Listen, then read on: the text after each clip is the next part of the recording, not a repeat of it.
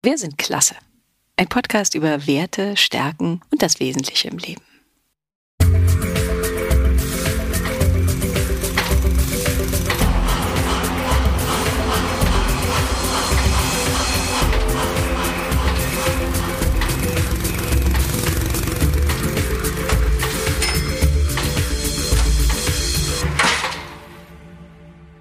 Willkommen bei einer weiteren Folge unseres Podcasts Wir sind klasse. Wir sprechen hier mit Menschen, deren Eltern nicht studiert haben, denn wir beobachten, dass in der Öffentlichkeit vor allem AkademikerInnen sprechen und die Geschichten von Menschen, die aus anderen Zusammenhängen stammen, wenig gehört werden. Lebenserfahrung und Lebensweisheit wird gegenüber akademischer Bildung in der Regel weniger geschätzt. Dabei haben wir viel zu erzählen. Wir sprechen zum Beispiel mit FriseurInnen, Altenpflegerinnen, Künstlerinnen, Philosophinnen, Verkäufern und Elektronikern. Heute spreche ich mit Sera, einer Kollegin aus der Übersetzungsbranche. Sera ist beeidigte Dolmetscherin für Türkisch und Deutsch und ermächtigte Übersetzerin. Das heißt, sie arbeitet viel bei Gericht und Polizei und darf auch behördlich anerkannte Übersetzungen von Dokumenten anfertigen. Ich bin Henning Bochert, gelernter Schauspieler, Fach- und Literaturübersetzer. Mein Vater ist Druckermeister, meine Mutter hat auf der höheren Handelsschule Fremdsprachenkorrespondentin gelernt und selbstständig im Einzelhandel gearbeitet.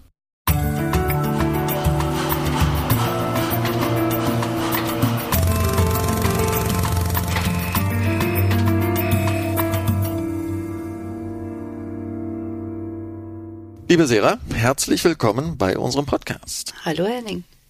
Ich freue mich sehr, dass du da bist. Wir haben uns heute mal in mein eigenes Wohnzimmer in Berlin gesetzt, weil es gar nicht so einfach ist, ein ruhiges Plätzchen in dieser Stadt zu finden, wo wir ungestört aufnehmen können. Ich bin sehr gespannt auf unser Gespräch.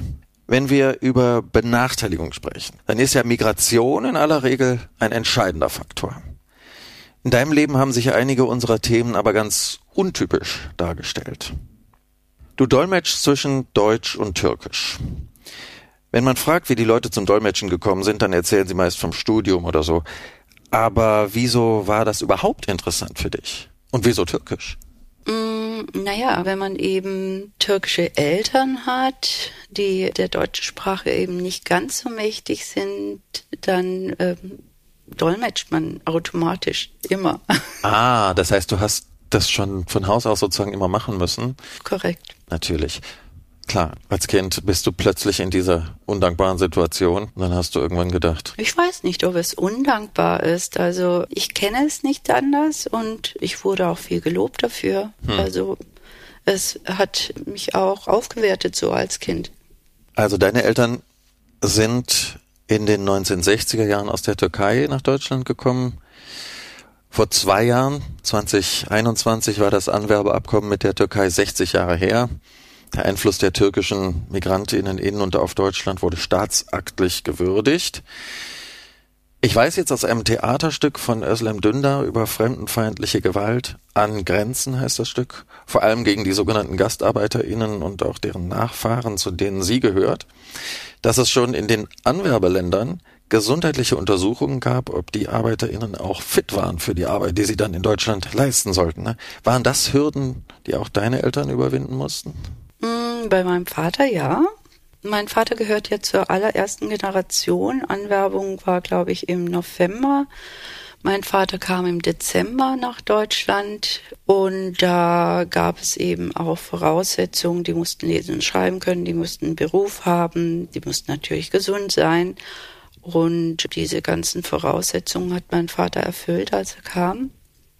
Meine Mutter und ich sind dann erst zwei Jahre später gekommen.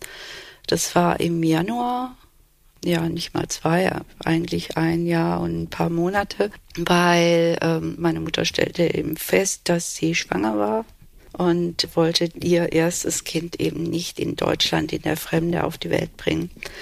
Deshalb kam ich in der Türkei zur Welt und ja, an meinem ersten Geburtstag sind wir dann mit dem Zug nach Deutschland gekommen. Okay, und das war dann, wie du gesagt hast, nach Schwaben. Genau. Es war ein kleines Dorf in der Nähe von Stuttgart, Kreis Esslingen. Mhm. Und da bin ich groß geworden. War das für deine Eltern dann eine Veränderung? Kamen die aus der Stadt oder eh vom Land? Oder? Ja, die allererste Generation kam meistens aus der Stadt. Meine Eltern kamen aus Ankara, die hatten Freunde aus Izmir und aus Istanbul. Also die ganzen Türken, die aus dem Dorf kamen, die kamen dann später. Mhm. Und von dir habe ich ja gelernt, dass es äh, anfänglich für GastarbeiterInnen, die kamen, andere Bildungsstandards gab als für spätere Einwanderer. Also du hast erzählt, dass viele Menschen, die im Rahmen des Anwerbeabkommens nach Deutschland kamen, später eben, wie du gesagt hast, aus ländlichen Gebieten kamen. Aber zu der Zeit, als deine Eltern eingewandert sind, war noch Voraussetzung, dass die lesen und schreiben können? Genau, also studiert haben meine Eltern nicht. Sonst essen wir nicht hier. Richtig. Mein Vater ist nach der achten Klasse abgegangen. Er ist aber Dreher und Fräser gewesen, hatte eine Ausbildung gemacht und in diesem Rahmen konnte er eben auch nach Deutschland. Meine Mutter war drei Jahre auf der Schule und dann hat sie später eine Schneiderausbildung gemacht und war Schneiderin. Mhm. Und hat sie dann in Deutschland hier auch in dem Beruf arbeiten können? Ja, das hat sie. Sie hat für ein Modegeschäft gearbeitet und hat Abendkleider geschneidert und Hochzeitskleider und von den ganzen Resten dieser ja schönen Kleider wurde ich dann auch bedient. Also mir wurden dann eben auch aus Samt und Seide und Brokat und, und so weiter Kleidchen genäht. Und ja, so lief ich eben rum. Hast du heute noch eine besondere Beziehung zu Stoffen? Ja, das ja? habe ich. Ja, ja. Ja, ich habe einen Blick von meiner Mutter eben auch gehabt. Schön.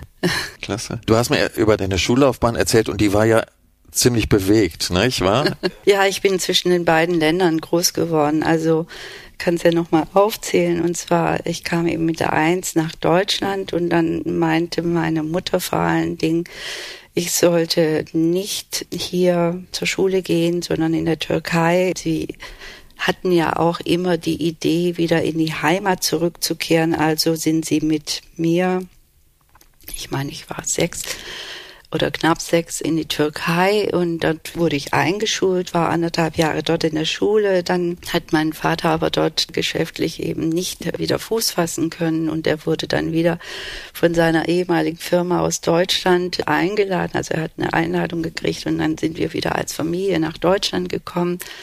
Dann war ich 13 und kam so eben in die Pubertät und meine Eltern haben gesagt, hm, deutscher Mann und so weiter soll nicht sein. Und dann wurde ich in die Türkei geschickt, habe da drei Jahre bei meiner Tante gelebt in Istanbul, wurde dort eben eingeschult in eine deutsch-türkische Schule. Wir hatten deutsche Lehrer in den naturwissenschaftlichen Fächern und eben in den geisteswissenschaftlichen türkische Lehrer.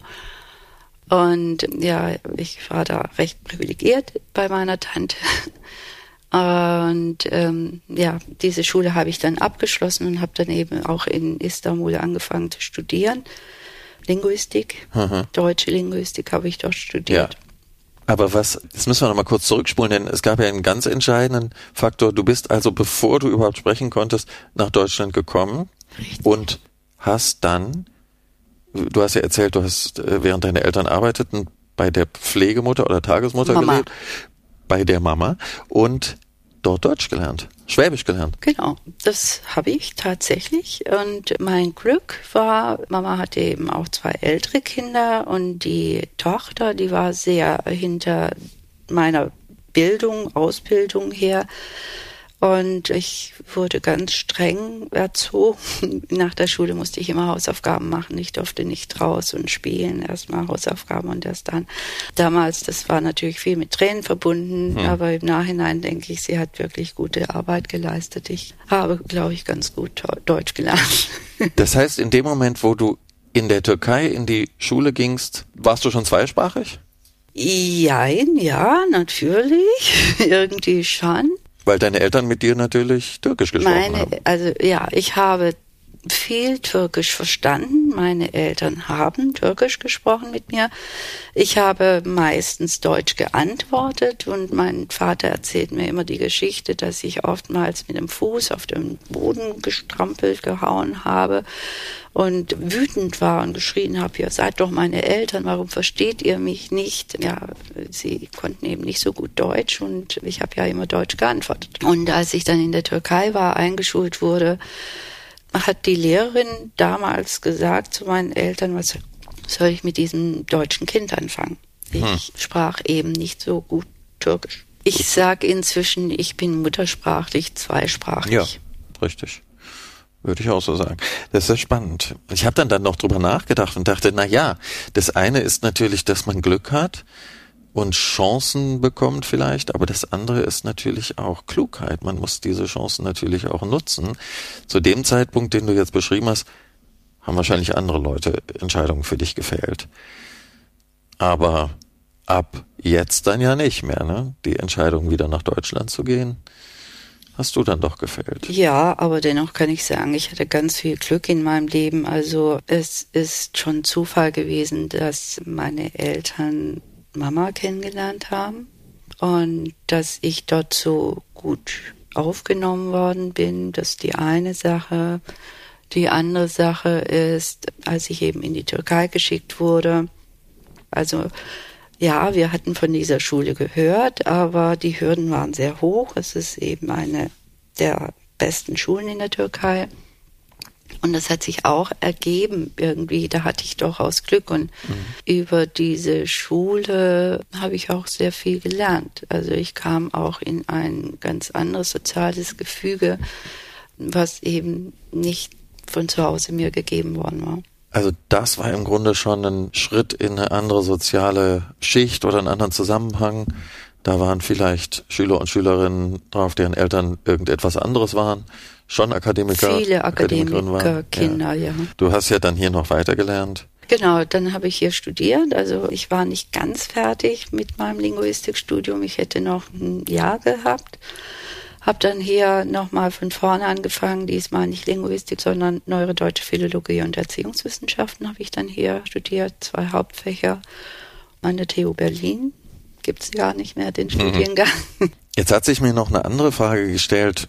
Mein Vater ist nach dem Krieg mit seiner Familie aus der SBZ, also aus der sowjetisch besetzten Zone, nach Schwaben aufs Land geflohen vielleicht sollte man sagen, umgekehrt sie mit ihm, die Familie mit ihm, war ja auch noch klein, und ist dort groß geworden. Wirklich auf dem Land zwischen Obstbäumen und so weiter. Heute lebt er in der Stadt, aber immer wenn er aufs Land kommt, fühlt er sich da besonders wohl. Das merke ich immer, ja. Jetzt frage ich mich natürlich, zwischen Stadt und Land hat sich dein Leben hin und her bewegt. Und wie hat sich diese Herkunft eigentlich eingeprägt bei dir? Ach, das sagt sich immer so leicht Herkunft. Was bezeichnest du eigentlich als deine Herkunft? Bist du ein Landei vielleicht? Ich denke schon. Ja. Also ich lebe wahnsinnig gerne in Berlin. Ja. Aber ich habe auch auf dem Land gelebt, ja, groß geworden auf dem Land. Mama kam aus einer Bauernfamilie und hatte selber noch bisschen Tiere und Felder, die auch von der Familie bestellt wurden. Also ich weiß es, hinterm Flug herzulaufen und Kartoffeln aufzulesen. Ich weiß es, wie es sich anfühlt, auf einem großen Mähdrescher zu sitzen oder auf der Kirschwiese Kirschen zu pflücken. Also einen Flug mit dem Tier davor? Nee, ohne Tier. Also das war schon Motor, aber ja. man lief hinter ja. diesem Flug her. Und wir hinten dran und ja, aus der Scholle haben wir dann eben diese äh, Kartoffeln rausgeholt. Ja, das waren eben so meine Spielgefährten. Ich bin schon ein Landei. Das schlägt sich ja häufig auch sprachlich nieder. Ne? Also auf dem Land gibt's häufig noch stärkere Dialekte als in den Städten, weil da viel mehr sprachliche Durchmischung stattfindet. Und die Dialekte oder Varietäten, wie wir sagen, werden dem Standardsprachlichen häufig gleichbedeutend mit einem niedrigeren sozialen Status begriffen. Ne?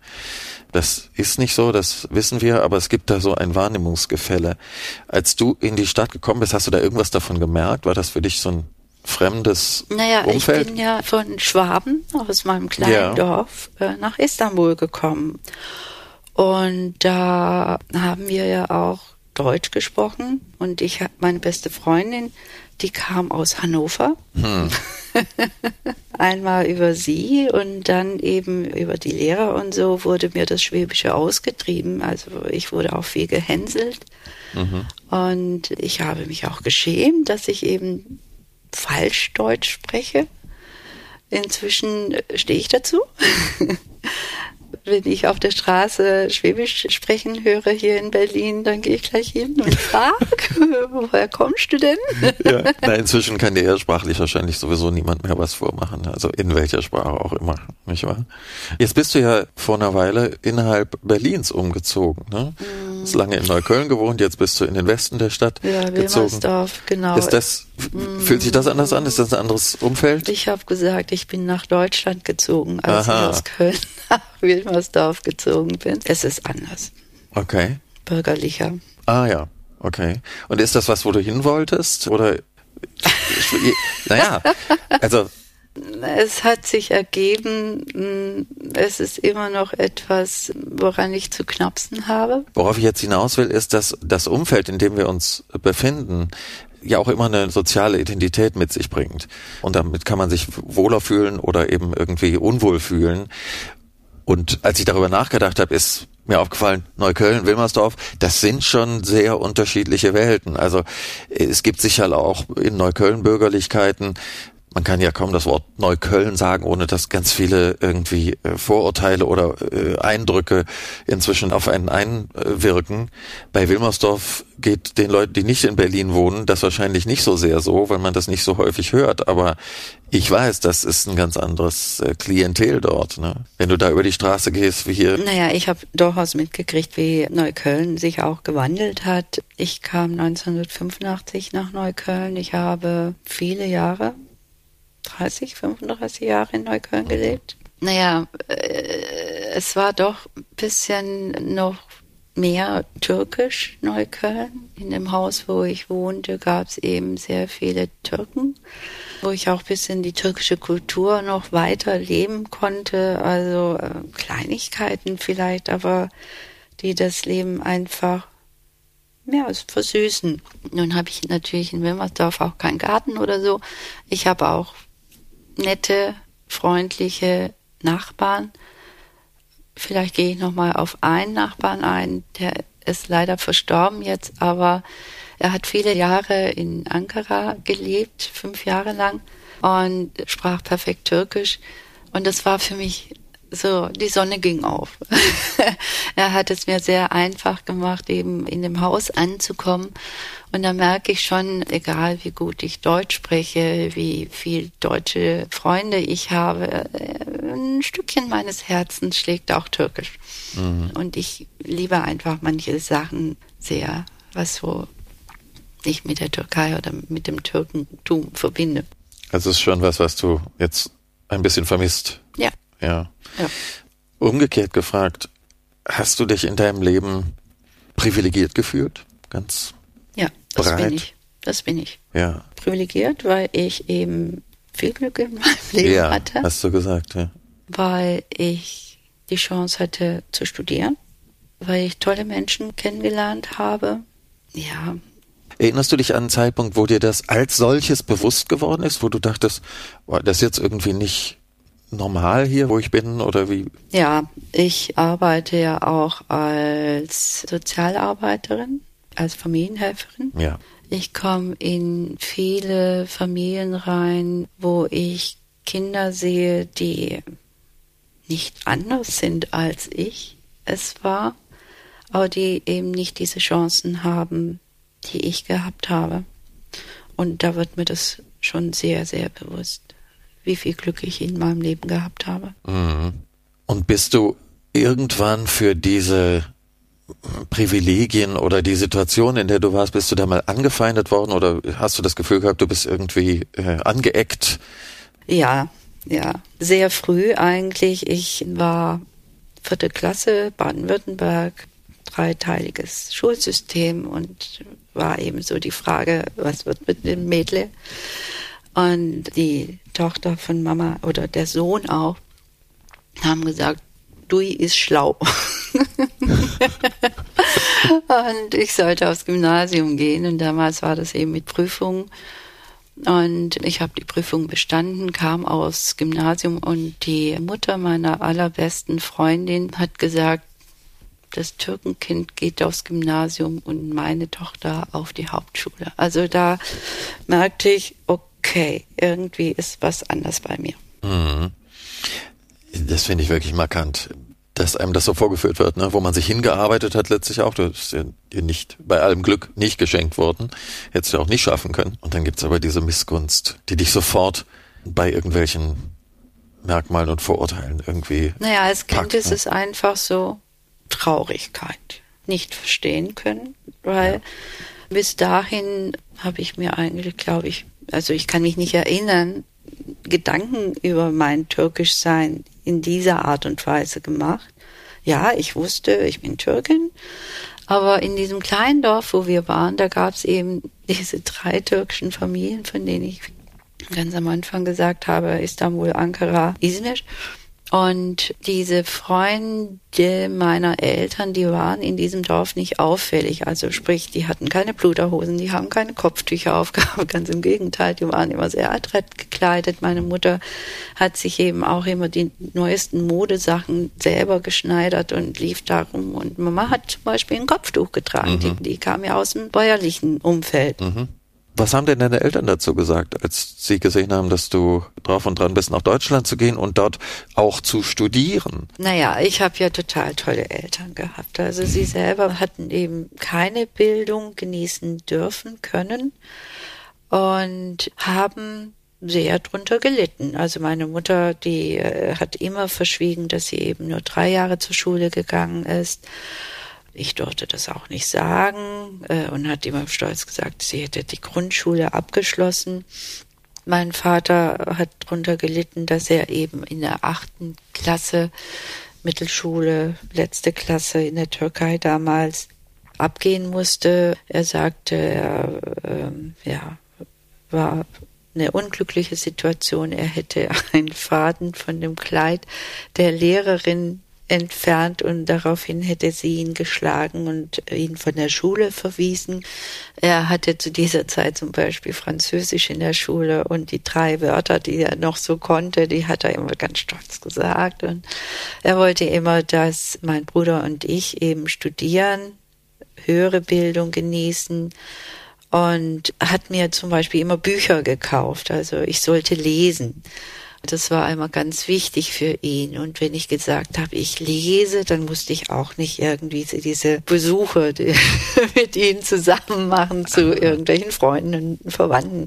Wir hatten ja auch diverse Verwandte, also mein Onkel und zwei meiner Tanten waren auch da und zwei Cousinen meiner Mutter und so weiter in, in Deutschland. Und ich mochte diese Besuche nicht. Ich war eigentlich immer gerne so für mich. Und wenn ich gesagt habe, ja, ich habe ein Buch, was ich lese und das war dann, Dann warst okay. du raus. Ja, ja. Oder also die waren offen für neue Sachen einfach. Ich musste zu Mama auch am Wochenende, weil meine Eltern dann nach Paris gefahren sind oder nach Hamburg oder mal nach München.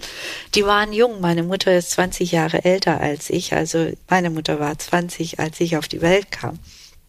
Und das ist eigentlich ganz verständlich. Und mein Vater erzählte auch immer, er wäre ja nach Deutschland gekommen, um meiner Mutter Europa zu zeigen. Mhm.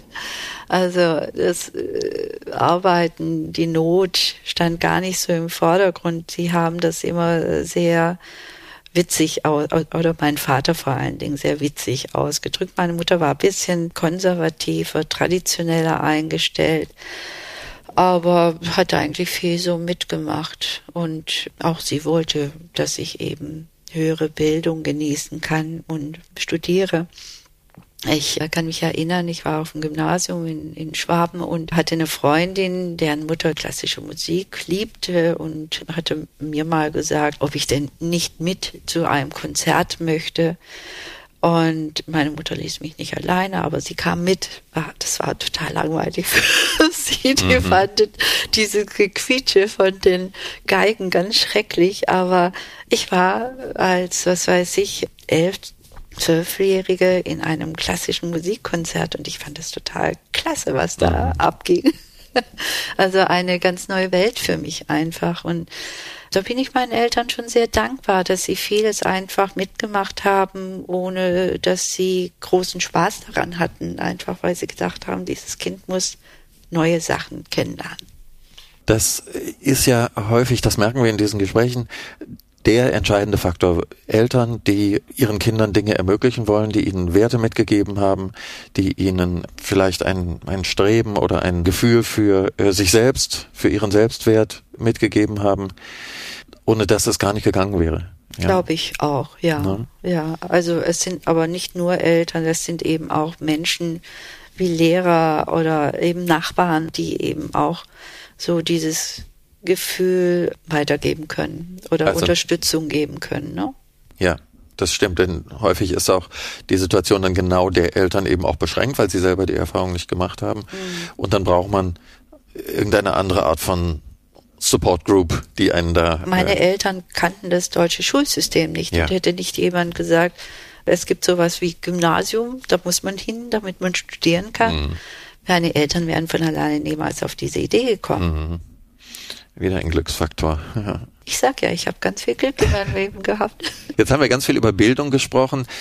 Ein großer Faktor, der zur Diskriminierung oder zur sozialen Positionierung führt, ist natürlich Geld. Hat man Geld, hat man kein Geld? Gibt's Armut oder nicht? Oder wie ist Geld auch emotional besetzt?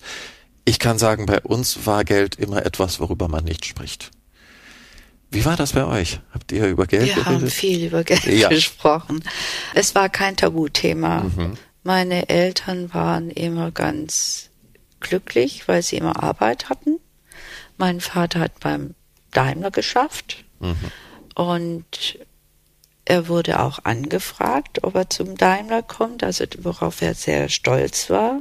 Er hat Schicht gearbeitet und hat aber auch nicht gebunkert. Also die haben auch verstanden, Geld auszugeben. Meine Eltern waren gerne essen. Wir sind dann Jägerschnitzel essen ja. gegangen, zum Beispiel. Oder Wienerwald.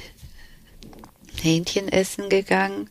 Jägerschnitzel, ja, Schwein. Und meine Mutter aß kein Schwein, aber die wusste das nicht. Das hat sie ja später mitgekriegt.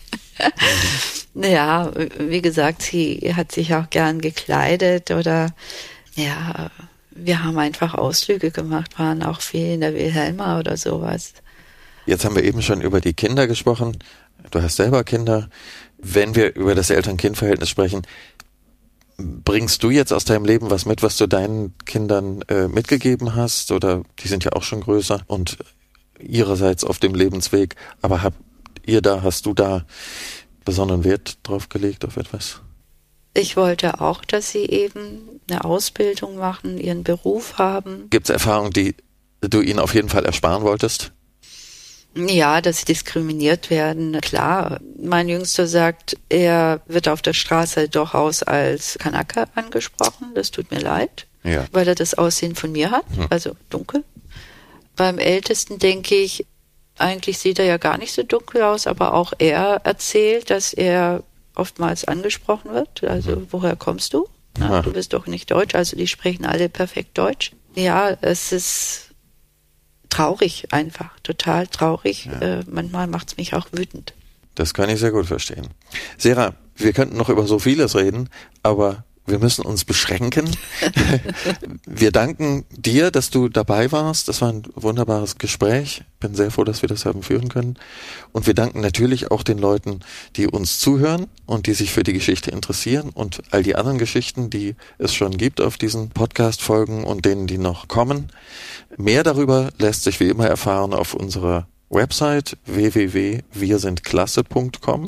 Da gibt es auch noch ein bisschen Informationen in den Show Notes zu dir, zu deiner Website, zu weiteren Informationen, die uns noch einfallen, die wichtig sind.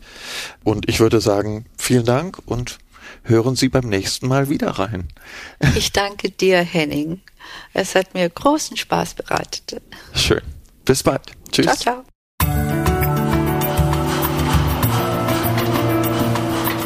Ja, das war eine weitere Folge von Wir sind klasse. Wir freuen uns sehr, dass ihr da wart. Danke fürs Zuhören. Wir hoffen, dass etwas für euch dabei war. Ihr findet weitere Folgen auf Podigy und Spotify. Und wenn ihr uns ein Feedback senden wollt, wir freuen uns immer über jeden Hinweis, jeden Kommentar. Das nehmen wir sehr, sehr ernst. Das könnt ihr über Spotify machen.